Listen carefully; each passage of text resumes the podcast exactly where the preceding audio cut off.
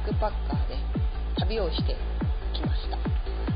その時はですねまだそんなにインドの情報が入ってなかったんですね。あの地球の歩き方はちゃんと出てたんですけれどもそこまで今ほどはあの、まあ、物騒なイメージはなかったです。まあ、ぼったくりとスリには気をつけましょうというぐらいのものでしたね。それで、えー、その時に飛行機に乗るのも海外に行くのも初めてでいやもうすごくドキドキしながらあの飛行機に乗りましてなんか飛行機に乗ってる時間のことはあまり覚えてないです。確か飛行機フライト時間は6時間7時間結構長かったと思います。それで、まデリー空港に着いたのが夜の7時ぐらいでものすごく、ま暗いんですよね。日本のあの街灯とかの日ではないです。もう本当首都デリーに着いているのになんとなく暗いんですよね。空港もすごく暗かったのを覚えてます。でこれが空港っていうぐらいに電気が少なくてでいる人はねインドのあの真っ黒い顔でやっぱちょっと怖いなって思いながらこうインドの空港を出て見たらものすごい人だかりでなんだこれっていうぐらいのね人だかりでした。ただそれはちょっと予想していましてもちろん地球の歩き方も読んでいたのであこれがいわゆるあの物乞いやあと力車に乗ろう乗せてくるあの乗ってそれでまあ多分近くのホテルと提携してるんですよね。それで金銭感覚のゆるまだねよく分かってないインドのねその通貨が分かってない慣れていない日本人を捕まえてぼったくろうとする人たちがこういっぱい来てるわけですよ。で私はですねまあ地球の歩き方に書いてある通りのぼったくられ方をされましてというのはまあ、そこそこ日本語ができる人だったのかな？インド人だったのかな？で私その当時英語できなくてあのここでテロがあったと。でこの辺のホテルは非常に危険だからあの今からタクシーとか使って遠くに行った方がいいぞっていうあのもうねまことしやかに騙されましてでその時はトラベラーズチェックというのを持っててトラベラーズチェックっていうものに金額書くとその金額と、まあ、それを銀行に持っていけばそのお金を、まあ、下ろすことができるというようなもの小切手のようなものですね。でそれをですね書いてでその時に書いた金額が50ドルアメリカドルで50ドル書いてデリー首都のデリーからプシュカルというところにじゃあ行ってくれというふうにお願いしてたんです。でタクシー。で、えー、2人の男性が運転席と助手席に座ってで私は後ろのシートに座ってで旅が始まるわけですよ。で首都のデリーからだとものすごい時間かかるんですね。でどうやって行くかっていうこともあまりちょっと考えてなくてとりあえず当初の予定では首都デリーに着いたら近くのホテルに泊まってそこから、まあ、鉄道を使って行こうと思ってたんです。ところが、まあ、こういうような状況になってしまい、まあ、タクシーでプシカルまで行くと。で日本の感覚で行くと多分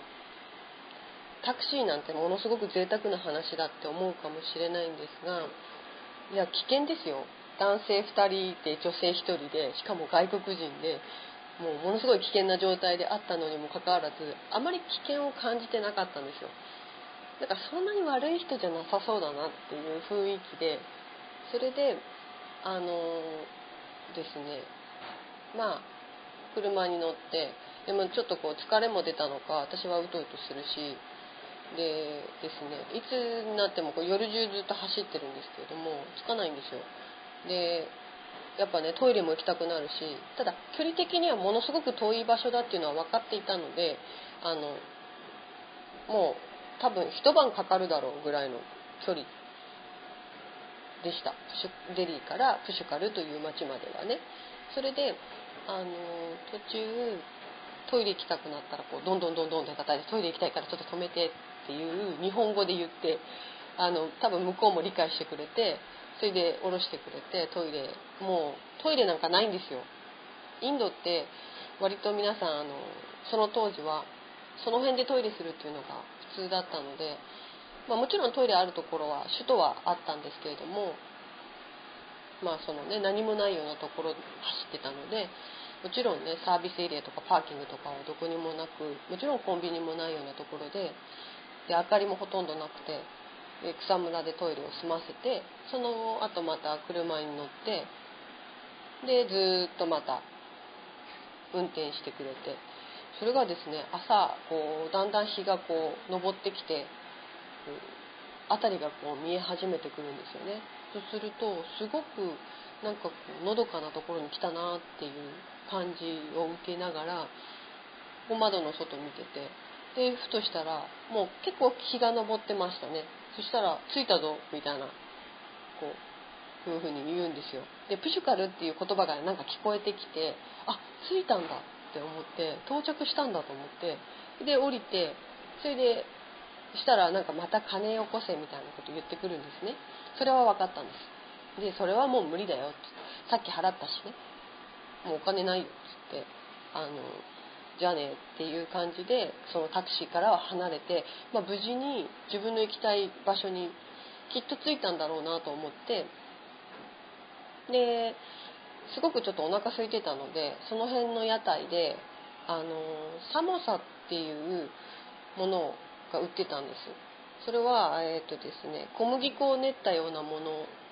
を四角く切ってあってでそれを中にうんとねじゃがいもを潰してカレー粉で味付けたようなものが中にこう入っててでそのなんだろうな四角いのを角それぞれの4つの角をこうくっつけてあのギュッとしてそれを油で揚げているようなものが売られていてすごく見た目もねああすごい美味しそうとか思ってそれをいくつか買ってで食べてでチャイですね。チャイはもう至る所で売ってるのでチャイ屋さんがあるのであのチャイというのは紅茶に、まあ、ミルクティーですね。要はミルクティーに、えー、ジンジャーが大体入ってます。でジンジャーが入ってて甘いんですねすごく。甘くてジンジャーのこう香りが香りとか、まあ、味もあってで紅茶で。体はすごい温まるしものすごく甘いのであの美味しいです。私はすごい好きで何度も何度も飲んでました。でね面白いのがその器とかがなんかこう焼き物なんですよね。でねそんなにこう丈夫でない焼き物で、まあ、割と粗末な感じのもの。でそれをあのみんな投げ捨てるんですよ。で割れるじゃないですか。それでいいらしいんです。それを多分どうすんだろうな再利用するのかなまた焼く焼き物としてまた使うのかちょっとそれは分からないんですけれどもまあ、みんなそういうふうにやってるので私もそういうふうにしてでお腹がいっぱいになったところでじゃあ今度ね泊まる場所今日泊まる場所を探さないとと思ってでインドはホテルいっぱいあります。もう歩いてればホテルたくさんあるのであの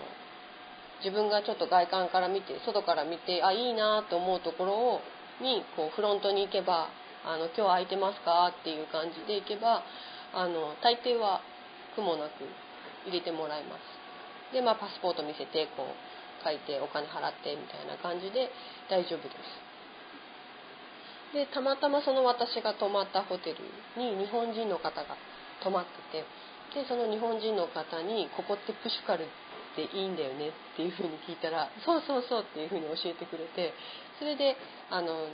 まあ、向こうもねあのすごく私が英語を話せないっていうのも分かってくれててで彼女は彼女であの、まあ、久しぶりの日本人だっていうことですごくこう親切にしてくれたんですね。でここには何が売ってるよここには何が売ってるよっていうのを教えてくれてそれであの落ち着いてようやくこう荷物を下ろして落ち着いて横になれるって思ってあの少し休んでから1日もうぼったくられてるので当初の計画からも全然違うこう予算でやっていかなければいけないっていうのがあったのでで私多分その当時4万円ぐらいしか持ってなかったんだと思うんですよね。インドで使えるお金が4万円。で帰りのチケットはもう取ってたので飛行機のチケットは取ってたのでもうそれでやれやらなければいけない。生活しなければいけないっていうことでまあちょっとねいろいろ計算しながらあの生活をするという。大体1日1000円ぐらいでやってたのかな、うん、であの移動するその電車賃とかも必要だったので、まあ、食事にかかるものは大体1日1000円ぐらい。であのクレジットカードとかは持って行ってなかったのでそうなんです。なので本当にカツカツのインド生活がそこから始まりました、まあ、そうは言ってもそんなに物価は高くないのであの例えば食堂でねあのそれなりのものを食べようと思ったらやっていけないです。ただそういう屋台で出てるようなものを食べていくっていうのでであればそんなに高いものではなかったので1日1000円あれば、まあ、生活できるかなという状況でした。ただねお水があのペットボトルの入ってるに入ってるお水あの水道水とかもまずお腹やられちゃうので飲めないんですね。で氷も食堂で出される氷とかもダメなのでペットボトルを買わなきゃいけないんです。ですごい暑い日中暑い国なので水分は取らなきゃいけないのでそのペットボトルの水代がすごくかかります。それが結構痛かったです、まあ、そういった生活をしながらあのプシュカルでのちょっと落ち着いて生活してでまあこう湖があったりそういうのを見ながら少し自分のねそのぼったくられたそのちょっとショックを和らげて次の目的地ベナレスというところに向かいました。でベナレスっていうところに行くのにそのホテルからそのベナレス行きのバスバス停があるんですね。そのバス停までもちょっとこうトラックでトラックで行ってもらわないとあの行けない距離にあったのでそのホテルでまずそのバス停まで行ってもらうトラックに乗せてもらうのを彼女にちょっと通訳してもらってで事なきちゃんとねお金も払ってで朝何時に出発するよって言って5時ぐらいに出発するっていう話だったのかな。で5時って言っても私その目覚まし時計持ってなかったしどうしようと思って。でまあその時間になったら降りようと思ってたんだけどやっぱ目が早く覚めちゃってどうしようどうしようと思ってで自分の泊まってる部屋片付けてそのそれがちょうど2階にあってでフロントの方に降りてったら、まあ、インド人があの雑魚寝ですよね。布団も何もない状態で毛布も何もかけない状態であのテーブルの上とかなんかその辺の隅っことかで寝てるわけですよ。あれ昨日あの話した人がそこら辺で寝てるんですよね。でえっ、ー、とですねまあその3月のインドの気候って昼間はまあ暑いです。そこそこ暑い感じでただ湿度がすごく低いので暑いといってもまあなんだ日本の夏とはちょっと違う感じのどっちかっていうと5月ぐらいの気候でで夜はすごく寒いです。秋じゃないです。日本の秋とはまた違う寒さで今度ものすごい気温がガクンと下がるんですよね。気温的にはもしかしたらそこまで下がってないのかもしれないんだけれどもただねあの寒暖差があまりにも大きくてすごく寒く感じました。なので,、えーとですね、基本長袖で長袖に上着を着るぐらいがちょうど良かったですね。それで、まあ、待っててまだ暗いうちにあのバスあのトラック出発するよって言われてでバス停まで行って送ってもらってでバス停バスに乗りましてでそこからベナレスに向かったんだったかな。ちょっと覚えてないんですよね細かいところ。でベナレスに行ったのかな。アーグラによってアーグラから電車で行ったのかな。あそうかもしれないですね。あのそこから直接ベナレスに行くんじゃなくてアーグラっていう首都があるんですけどそのアグラによってそこで少し滞在してそこから電車に乗ってデリーに向かったかもしれないです。でそのちょっとその辺怪しいんですけれども、まあ、とりあえずベナレスに着きました。でベナレスがですね、まあ、要はガンジス川ですね。ガンジス川。見た瞬間にまあねすごく神々しい場所だと思ってこう日本にいるねあの日本にいる時に得た知識なんかもう藤原信也さんの写真集とか文章とかを読んでものすごい感化されてきたのになんかものすごいこう汚くてあのもうお世辞にも綺麗と言えないんですね。でその辺で皆さんあのトイレ済ませますのであのトイレという場所でトイレをするんではなくてあちらこちらでトイレをされるので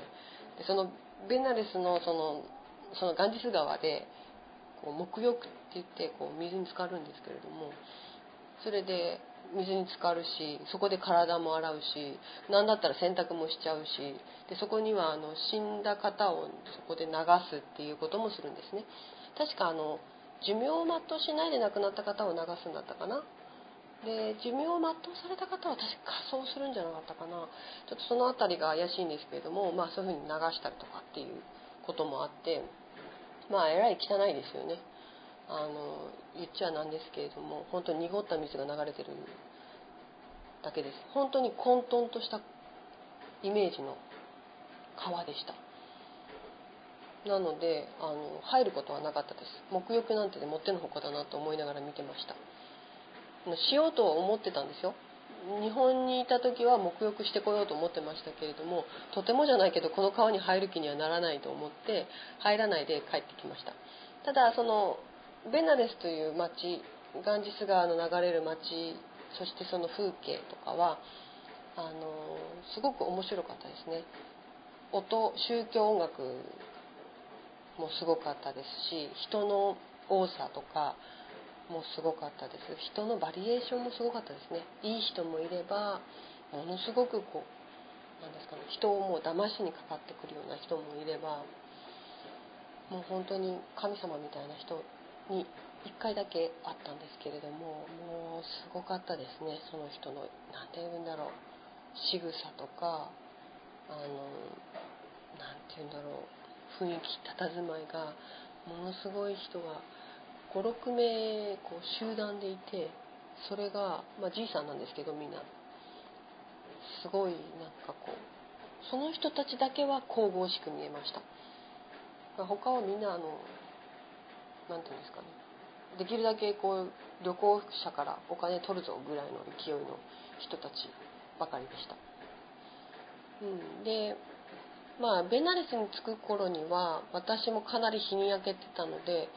あの物乞いが私に寄ってくることはもうほとんどなかったんですけれどもね。でどこから来たんだって聞くのは大体「お前ネパール人だろう」みたいなね。ネパール人ってあの日本人の顔とそあの似てるんですよね。ただちょっと色が濃いんですよね。ネパールの方って。日本人に比べると肌の色がネパールの人の方があの、まあ、色黒黒いです。で,、えーとでネネパール人だろうって言われて「うんそうだよ」って言ってました。あのもう日本人だよって言うともうその時ちょっと疲れてたので面倒くさくなってきててもう聞かれることすごい山ともう好奇心がすごく強いインド人なのでもうすごいたくさん聞かれるのであの嫌だなと思って「ネパール人だよ」って言って「そうか」って言ってネパール人って言った瞬間にインド人はさーっと引いてきます。誰も私に興味を持ちませんみたいな感じでしたね。ただベナレスで泊まったホテルはベナレスがこうガンジス川が見渡せるようなところだったんですけれどもものすごくその屋上に上がるとすごく気持ちよかったですねこう川がこう大きな川が目の前を流れていてそれをこう眺めていてこう夕日が沈んできてっていう状況は本当に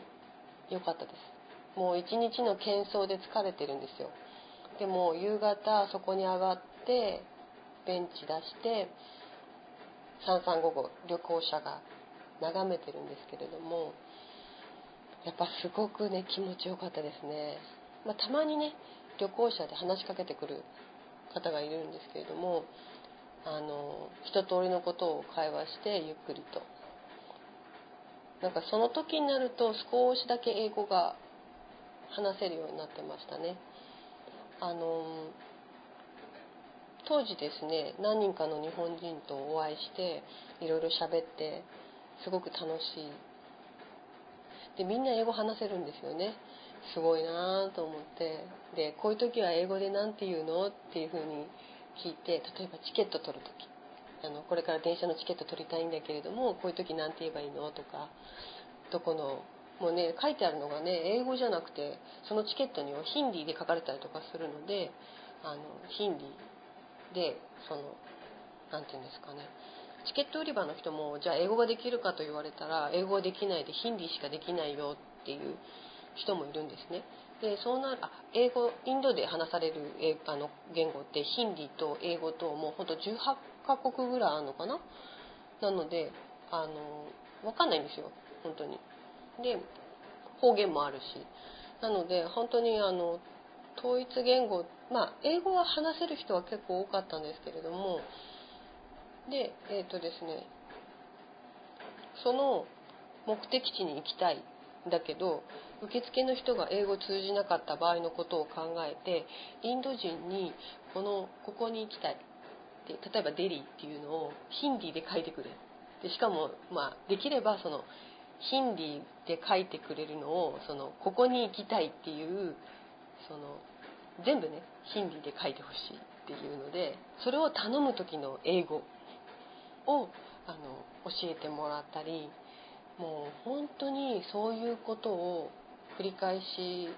してでこれで発音合ってるとかもうセンテンスごと丸ごと覚えてて練習してこれであの通じるっていうふうに聞いてたんです。聞いて回ってました。旅行中はそんな風にあの一冊もノートを持ってってたんですけど思い出を書くはずが英語の英文を書いてるっていう